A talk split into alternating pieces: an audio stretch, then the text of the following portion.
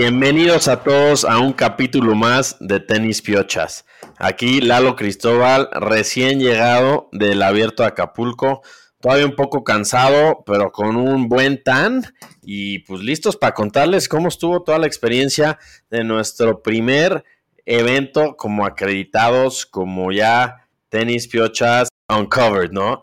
Y muy contento de, de todo lo que pasó el fin de semana de toda la comunidad de tenis piochas que logré ver, no tanto del nivel tenístico, pero sí del ambiente y, de todo lo que pasa alrededor de un evento como tal, que sigo diciendo que sin duda, no solo el complejo, pero sino todo en general hace que el abierto mexicano de tenis sea el mejor evento tenístico ATP 500 de Latinoamérica.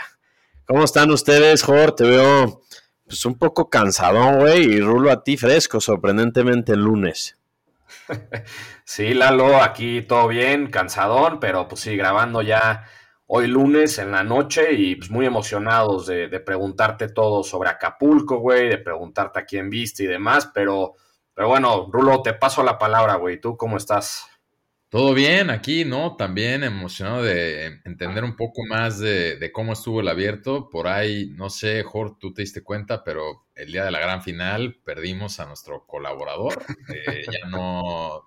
Hubo un story ahí de, último día de ATM y de repente, como no sé si fue el internet en Guerrero o, o Lalo ya algo más se puso a hacer, pero vi un buen torneo en general con todo y las sorpresas que hubo pero Lalo, a ver, lo que más gusto me dio es, pues vi que te reconoció o, reconocieron a Tenis Pioches como tal, bastante gente ahí de la comunidad tenística en México. Platícanos. Sí, mira, para no sonar mamón, pero por lo menos el viernes vi más de 12 gorras en el estadio. Y eso que yo anduve casi en el mismo lugar todo el día, pero de lo que dices del sábado, güey, es que está cansado ir ya, que te toque, no es fácil cubrir tres días seguidos, pero es que, es que empecé muy, muy agresivo, güey. O sea, desde que salgo de aquí, ya sabes, como, como chilangazo. Salgo aquí en carretera, obviamente paradita en cuatro vientos. Llego y directo al tenis, una chelita y a ver los cuartos de final, ¿no? Ahí me tocó ver pues, varios partidos buenos, no, no se alargó ninguno.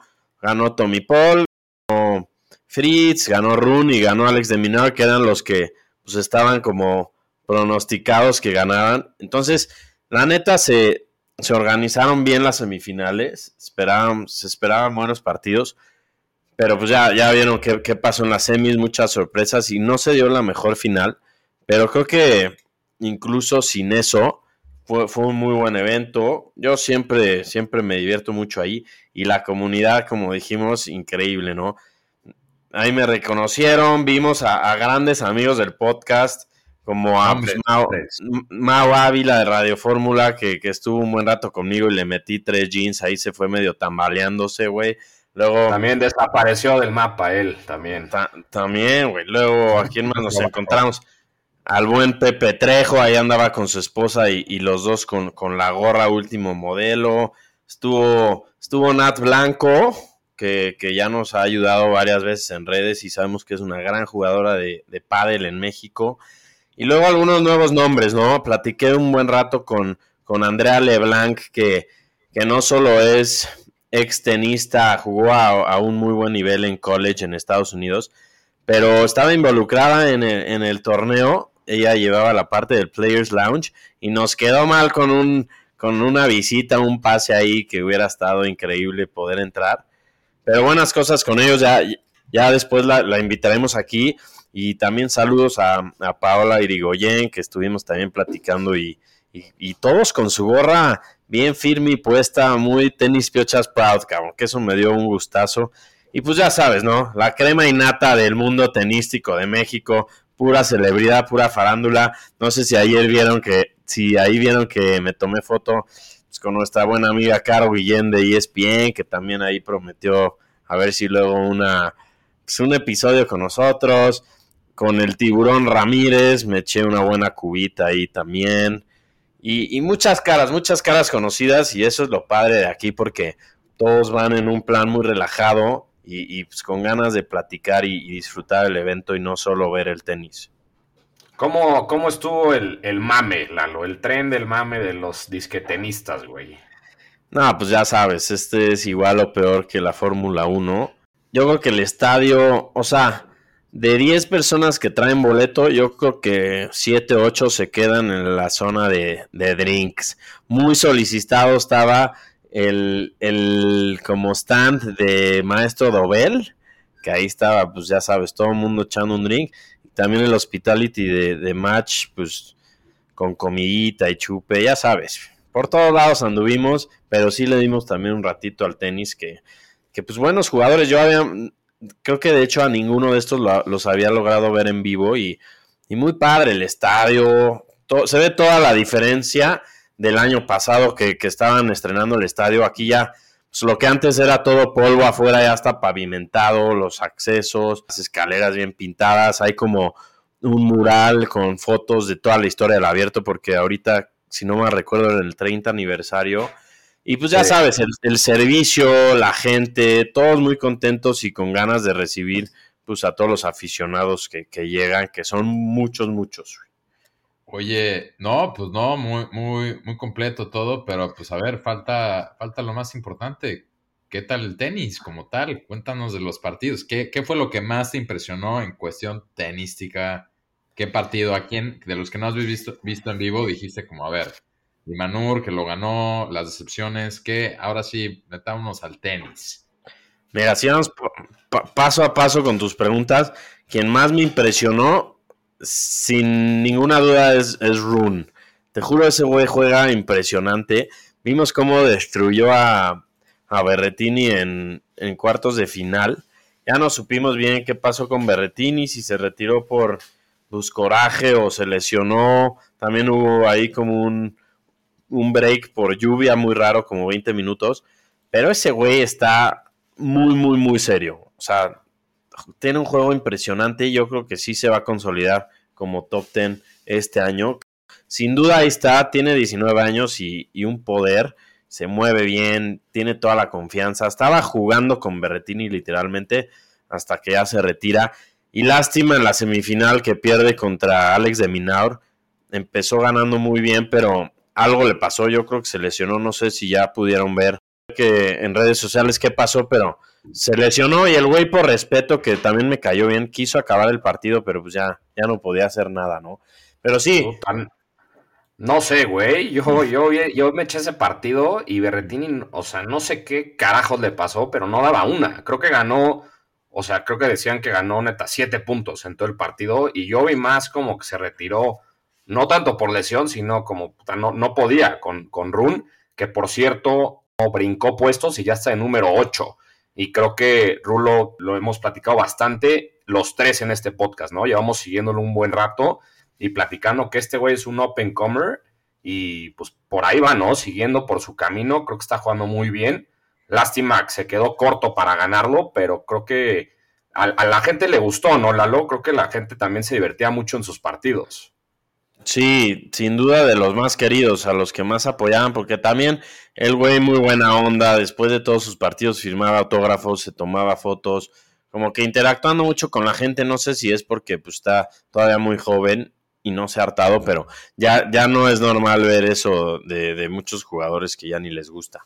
Pero fuera de él también, Tommy Paul trae, trae buen nivel, obviamente Fritz, jugadorazo, y, pero sin, sin descartar o sin poner en un escalón menor a Alex de Minor que consigue el título más grande de su carrera y, y pues con mucho respeto, ¿no? Porque es un jugador que, o sea, aunque no suene mucho, siempre, ya lleva muchos años estando ahí, siempre es peligroso.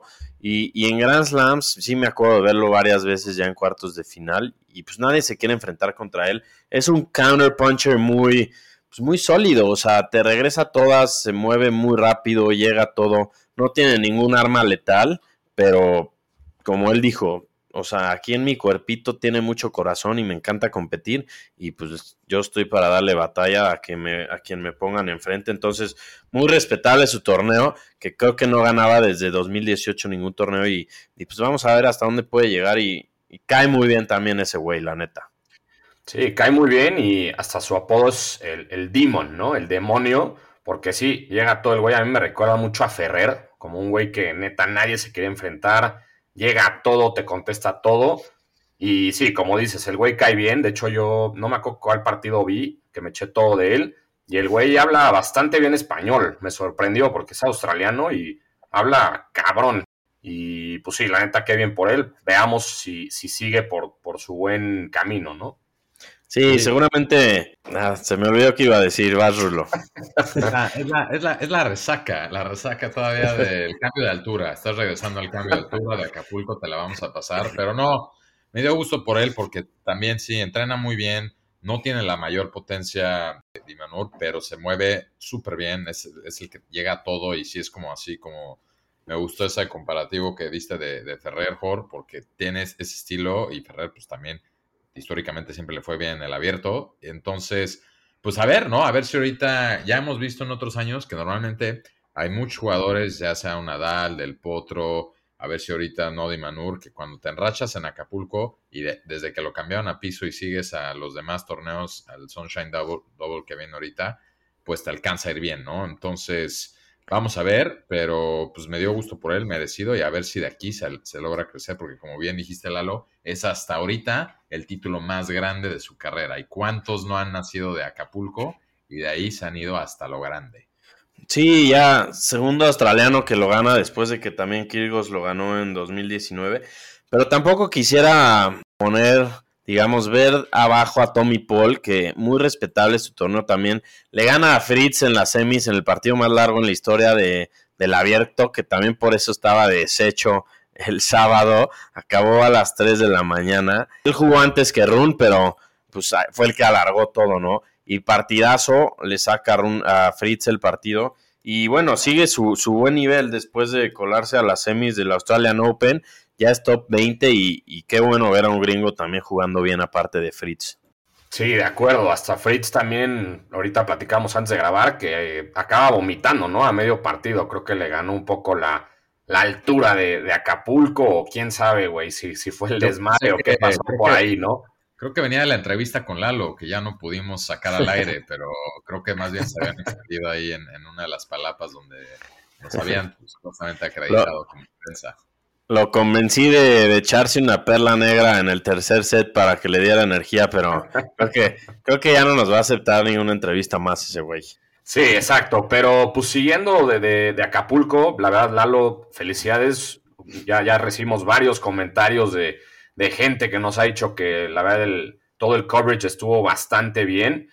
Pero también no hay que dejar a un lado la peda, ¿no? La peda de, todos los años ahí de Acapulco la fiesta, perdón, Rulo, Rulo me regaña de, las malas palabras, pero platícanos, la esa qué tal estuvo, habían jugadores que luego sabemos que se presentan por ahí, ¿qué tal? Chisme, código de vestimenta, te tenías que ir de blanco, no, la gente lo suplió por el baby, no, ¿cómo estuvo todo eso? Esos, son esos detalles que luego pide mucha gente que escuche este podcast, este tipo de detalles de la gente que está ahí en estos momentos exclusivos.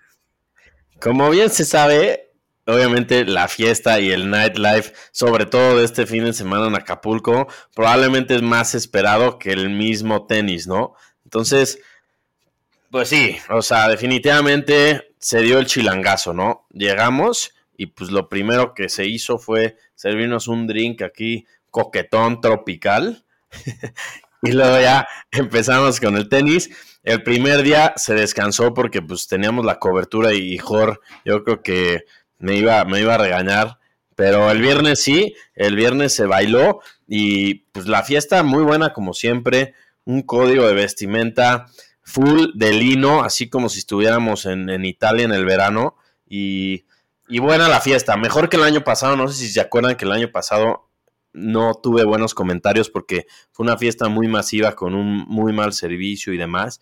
Este año mejor, no como las de hace muchos años, pero, pero muy buena. Ahí estuvimos, vimos a viejas caras del tenis como el año pasado, como a Santi González. Y bueno, no, ahí estuvimos. El sábado ya no se pudo asistir otra vez porque nos regresamos el domingo temprano, pero, pero sí vi que Alex de Minor estuvo ahí un ratito en la fiesta del sábado. Y pues dividido, dividido el público, muchos se iban a la fiesta un rato y después al baby, pero yo creo que pues vamos a tener que verificar el siguiente año cuál es el mejor venue para el, after party del abierto. Sí, sin duda, seguramente ya, ya le han tenido que bajar, porque como eran hace unos años, hace unos 10 años más o menos, yo creo que eso ya está prohibido mucho lo que pasaba en ese entonces. Antes era como barra, directo y no había mucho más. Ahora me da gusto ver que ya son megaproducciones, pero pues seguramente también se extraña lo que eran originalmente cuando eran temas como más, más chicos, más exclusivos, ¿no? Sí, pero pues ya para acabar, la verdad, gran, gran evento, como siempre, felicidades a Mex Tennis, felicidades a Geoffrey Fernández y todo su equipo, quien hace una extraordinaria labor, porque se dice fácil, pero pues con todas las bajas que tuvo el torneo como Alcaraz, Tsitsipas, Nori y demás, eh, lograron sacarlo adelante y, pues la gente muy contenta que al final es lo importante y pues ya estamos en fila y listos para, para los cabos, ¿no? En un par de meses, que también suena que va a ser muy bueno. Sí, de hecho ahí a medio, en, el homenaje que le hicieron a Feliciano López después del partido de Berretini y Run, confirmaron, ¿no? Que a los cabos ya están Tsitsipas y, y Nori, ¿no? Son los headliners, entonces creo que lo que hablamos un poco el episodio pasado, van subiendo este, estos torneos y ojalá sí siga, ¿no? Porque la verdad sí, a pesar del mame, sí hay gente que le gusta el tenis aquí en México, ¿no? Pero Rulo, platícanos del otro torneo del otro lado del mundo. Vámonos al otro lado del mundo, al Medio Oriente, en medio del desierto, donde en el torneo conocido como la Casa de Campaña en el Desierto, Dubai. ¿Qué pasa en Dubai? La verdad es que estoy un poco decepcionado a nosotros. La semana pasada, entre las prisas de los preparativos para Acapulco, como que dimos muy al aventón, como, ah, lo gana Djokovic caminando. Y no, se nos fue lo más importante, que también estaba Medvedev en ese torneo, que traía buena racha y lo gana, ¿no? Medvedev lo gana, le gana una final totalmente rusa. 6-2, 6-2 le gana Rublev. Con esto extiende su racha de 14 partidos. Lleva tres torneos seguidos ganando Rotterdam, Doha y ahora Dubai. Pero lo más importante de todo, en la semifinal le pasó por encima a Djokovic, que traía su racha de 20 partidos y le ganó fácil en dos sets. Y está ahorita la segunda racha más larga de su carrera, señores. Entonces, lleva ahorita 14 partidos seguidos y es la segunda racha más larga de su carrera. Medvedev, tres torneos seguidos, todos en piso, nada mal. Y como él lo dijo, Empezó el, empezó el año muy mal, perdiendo temprano en Australia, pero se está enrachando en un momento muy importante porque las canchas duras es su fuerte, ¿no? Entonces no sé cómo si les sorprende o no. Yo dije que probablemente vaya a acabar el año de número uno y pues hasta ahorita así está viendo que va de regreso. Sí, la verdad tuvo un gran torneo y también hay un stat interesante, es que se une ya un club de las, o sea, de los títulos de ATP ya tiene 18, atrasito de Zverev con 19 y Chilich con 20, ¿no? Ya después de eso, Djokovic, Nadal, Murray, etcétera, ya se les, y Federer obviamente se escapan, pero creo que se está acercando ya a números grandes Medvedev y, y ahí va, ¿no? Rulo, quiero saber algo al respecto de lo que dijo al final. Quiero escuchar tu opinión porque sabemos que le echó duro a Tsitsipas. No lo nombró, pero ¿qué dijo de Tsitsipas el buen Medvedev? Sí, ninguna, mentira, dijo. Exacto. Tomó la oportunidad, y estos son el tipo de cosas que ojalá y sacaran más en las series de Netflix, así, porque como sabemos, el chisme y la grilla en el ATP es muy buena. El, chisme, y la grilla lo tenemos aquí, güey. Nada que Netflix, ni Breakpoint, ni nada de eso. No, no, exacto. Entonces, a ver, como les dije, fue una final totalmente rusa entre dos de los mejores rusos ahorita, Rublev y Medvedev. Y Medvedev, Rublev, por cierto, defendía el torneo. Medvedev, cuando le gana, justo dice, como quiero tomar la oportunidad, porque hace, hace, hace no mucho, otro jugador dijo, se refirió a Rublev como alguien que no tiene muchas armas con quien jugar. Y justo dijo, espero que Rublev le pueda ganar muchas, muchas veces a este jugador que dijo que no tiene muchas armas y estoy seguro y le deseo que lo gane le gane muchas veces. ¿De quién está hablando? De Tsitsipas. Stefanos Tsitsipas, que pues, ¿qué? ¿Cómo describirlo? Le, gusta también echarle más leña al fuego, ¿no? Como si no le no necesitara más amigos en el tour. Fue, criticó a Rublev y pues ahora tiene a la mafia rusa encima de él, ¿no? La neta, muy de acuerdo. Me gusta que no tiene pelos en la boca y dice lo que quiere. Y lo, lo que no me gustó es que aprovechó ese momento para decirlos porque quieras o no, pues vuelve a abrir la herida y no creo que a Rublev le encante que estén hablando de él y sus problemas, ¿no? Porque, pues sí, o sea, de, de, alguna forma es verdad, ha, estado un poquito abajo de su, de su potencial y no ha logrado meterse en los Grand Slams ni ganar algún título pues grande, pero sabemos que ahí está, tiene mucha consistencia, pero ahora sí que the hottest player en el ATP Tour es Medvedev y, y gran, gran racha de tres torneos seguidos. Vamos a ver si la puede mantener en este swing de California y de, de Florida. Y esperemos que siga así porque yo vi un cachito del partido contra Djokovic y trae mucha confianza que creo que era lo que le faltaba, ¿no? Ya ganándole a Djokovic, pues, puta, ¿quién te para? Y ojalá, ojalá llegue muy, muy fuerte. Ahora que Nadal, pues, no está jugando, es bueno tener a, a otro que esté jugando en ese nivel. Sí, de acuerdo. Y también pasando a otro torneo, ¿no? Que fue el de, el de Santiago, Chile. Hometown Hero Nicolás Jarry le gana a Tomás Echeverry, ¿no? En tres sets. Creo que es, bueno, obviamente es un torneo chico, pero pues bien, ¿no? Por el chileno, Rulo. Sí, bien por el chileno, es su segundo torneo, ¿no? Le gana a Echegaray, uno de los eh, argentinos. Y ya se vuelve 58. Echeverry. Echeverry, perdón, Echeverry. Bruno Echegaray es jugador mexicano. Pero bueno, le gana Echeverry y entonces se va a volverse a 52 del mundo, ¿no? Un arcillista como tal, también veremos si ahorita que se vaya a Europa a jugar la arcilla se le acomoda. Y otro torneo que también vale la pena mencionar antes de que nos sigamos con lo que viene es en Monterrey juegan las mujeres, ¿no? Y aquí reportándoles, ¿no? Eh, sí, sí pude ver alguno de los partidos y Bechik le gana a Coco García, ¿no? Entonces, pues bien por ella. También se ve que es un gran torneo en Monterrey. Esperemos que el siguiente año podamos tener a alguno o alguna cubriéndolo, porque también se ve que los regios ponen muy, muy buen torneo. Entonces, felicidades también a, no nada más a Acapulco, pero a Monterrey por el gran torneo. Y pues hablando de eso, no, muchachos, nos vamos a lo que a mí en lo personal, una de las partes de la temporada que más me gusta. Nos estamos acercando a el Sunshine Double, dos torneos en Estados Unidos. Platíquenos de ellos. Sí, empezamos con, con Indian Wells, ¿no? Que es un gran torneo.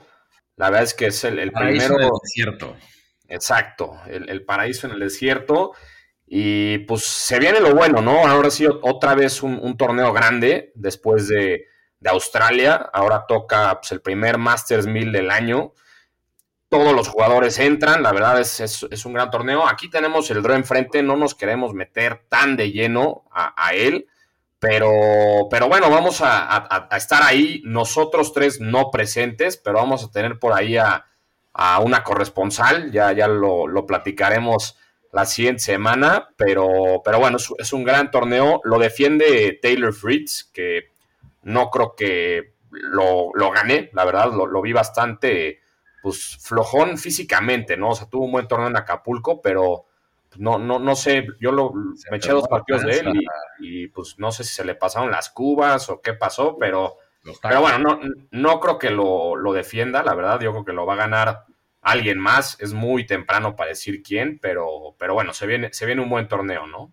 Sí, muy bueno, torneo casi que favorito, pues, no sé si de Hall, pero creo que Rulo, tú y yo nos encanta. Y nada más, digo, como dices, Jorge, no hay que meternos mucho al drop, pero estoy viendo que Medvedev va en primera ronda contra Isner, cabrón, que es, que es past champion y puede ser muy peligroso con su saque mortal y en esas condiciones desérticas, pero, pero se viene bueno, esperemos que den, den de qué hablar, regresa Alcaraz al torneo y pues todos los demás, ¿no? Que, que, que vienen muy fuertes.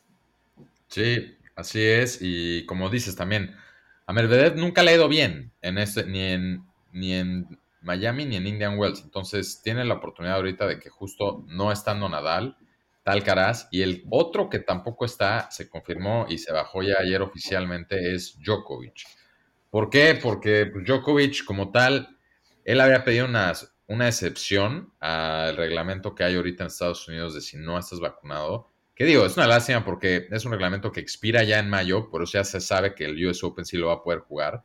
Pero pues como tal, ahorita está a dos meses de que no, no la libraba y pues por más que pidió una excepción, no se la dieron, ¿no? Este es un país de, reglas y se siguen y no se hacen este tipo de excepciones y por más que aquí se volvió un poquito político de hasta hubo un par de senadores de Florida que le pidieron al presidente Biden si por favor le da la excepción. Yo creo que ese señor tiene problemas más, más presentes de los cuales preocuparse, pero pues Djokovic no viene, no va a jugar ni en Wells ni Miami y entonces yo lo veo bastante abierto. Vamos a ver Alcaraz, me da curiosidad Alcaraz si ya se recupera, pero Medvedev debe de poder tener un buen torneo, pero pues como dices, lo abre difícil contra Isner. Sí, siempre, siempre es difícil un jugador como Isner, pero, pero bueno, sí, creo que, creo que hace un buen torneo. Y no sé si, si estén bien ahorita de platicar del top 10, ¿no? Que sí se movió un poco. De número uno, Djokovic, número dos, Alcaraz, tres, Tsitsipas, cuatro, Rud, cinco, Fritz, seis, Medvedev, siete, Rublev, ocho, Run, 9 Nadal. Y 10 Félix. Y ahí me freno un poco en Nadal. Nadal quedará fuera del top 10 básicamente después de Indian Wells y Miami, ¿no? Vayan comprando sus flores los fans de Nadal porque ahora sí se está ahora sí lo vamos yo creo que empezar a enterrar. Y hay muchos fans del podcast que van a enterrar por haber dicho eso, pero se empieza a ver, se empieza a sentir. Ya lo vimos con Federer y ahorita ya se empieza a sentir. Sí, muy triste, muy triste, pero, pero bueno, no sé qué más tengan aquí. La siguiente semana vamos a anunciar una muy buena noticia de nosotros. Vamos a estar en un evento de, tenis muy pronto, donde vamos a hacer una cobertura especial y, vienen cosas buenas. También invitados, tenemos pendientes ahí varios de renombre que van a estar por aquí pronto. Exacto. Y nada más para recordarles que nuestros picks del abierto mexicano de tenis fueron una desgracia. Eso, y también creo que nos ibas a tú mandar un videíto, güey, o un voice note con Mau. ¿Qué, qué pasó, güey? ¿Acabaron muy pedos para mandarlo o qué, qué, pasó ahí? Falla de conexión. No, cubrió ni la final. ¿Cómo vamos a recibir picks si el, el, el feed de Tenis Fechas murió sábado en la mañana? Ahora. Sí, de hecho, me reuní con Mao el sábado antes de la final. Grabamos ahí un videíto con unos pics para la final, pero se tuvo que ir él al radio, no sé qué. Yo también me tuve que poner a chambear tantito, ya no lo subimos. Pero ahorita lo, al rato lo subo para que por lo menos quede ahí. Y, y pues me ganó el pic. Le debo una comida de 3 a 3 y, y pues a ver ya cuándo la cobrará el güey. Seguramente le mandaste ese videito a, Rulo y le dijiste, güey, encárgate tú y Rulo no supo ni cómo abrir la aplicación de Instagram, güey. Yo no estaba trabajando el fin, señores. A mí no me pueden, a mí mandan a Acapulco y yo te subo lo que quiera, pero no es un tema que cubrir. Bueno, pero fue una buena experiencia y, ya habrá más y, y ahí la dejamos, señores. Venga, un abrazo. Bye. Un abrazo.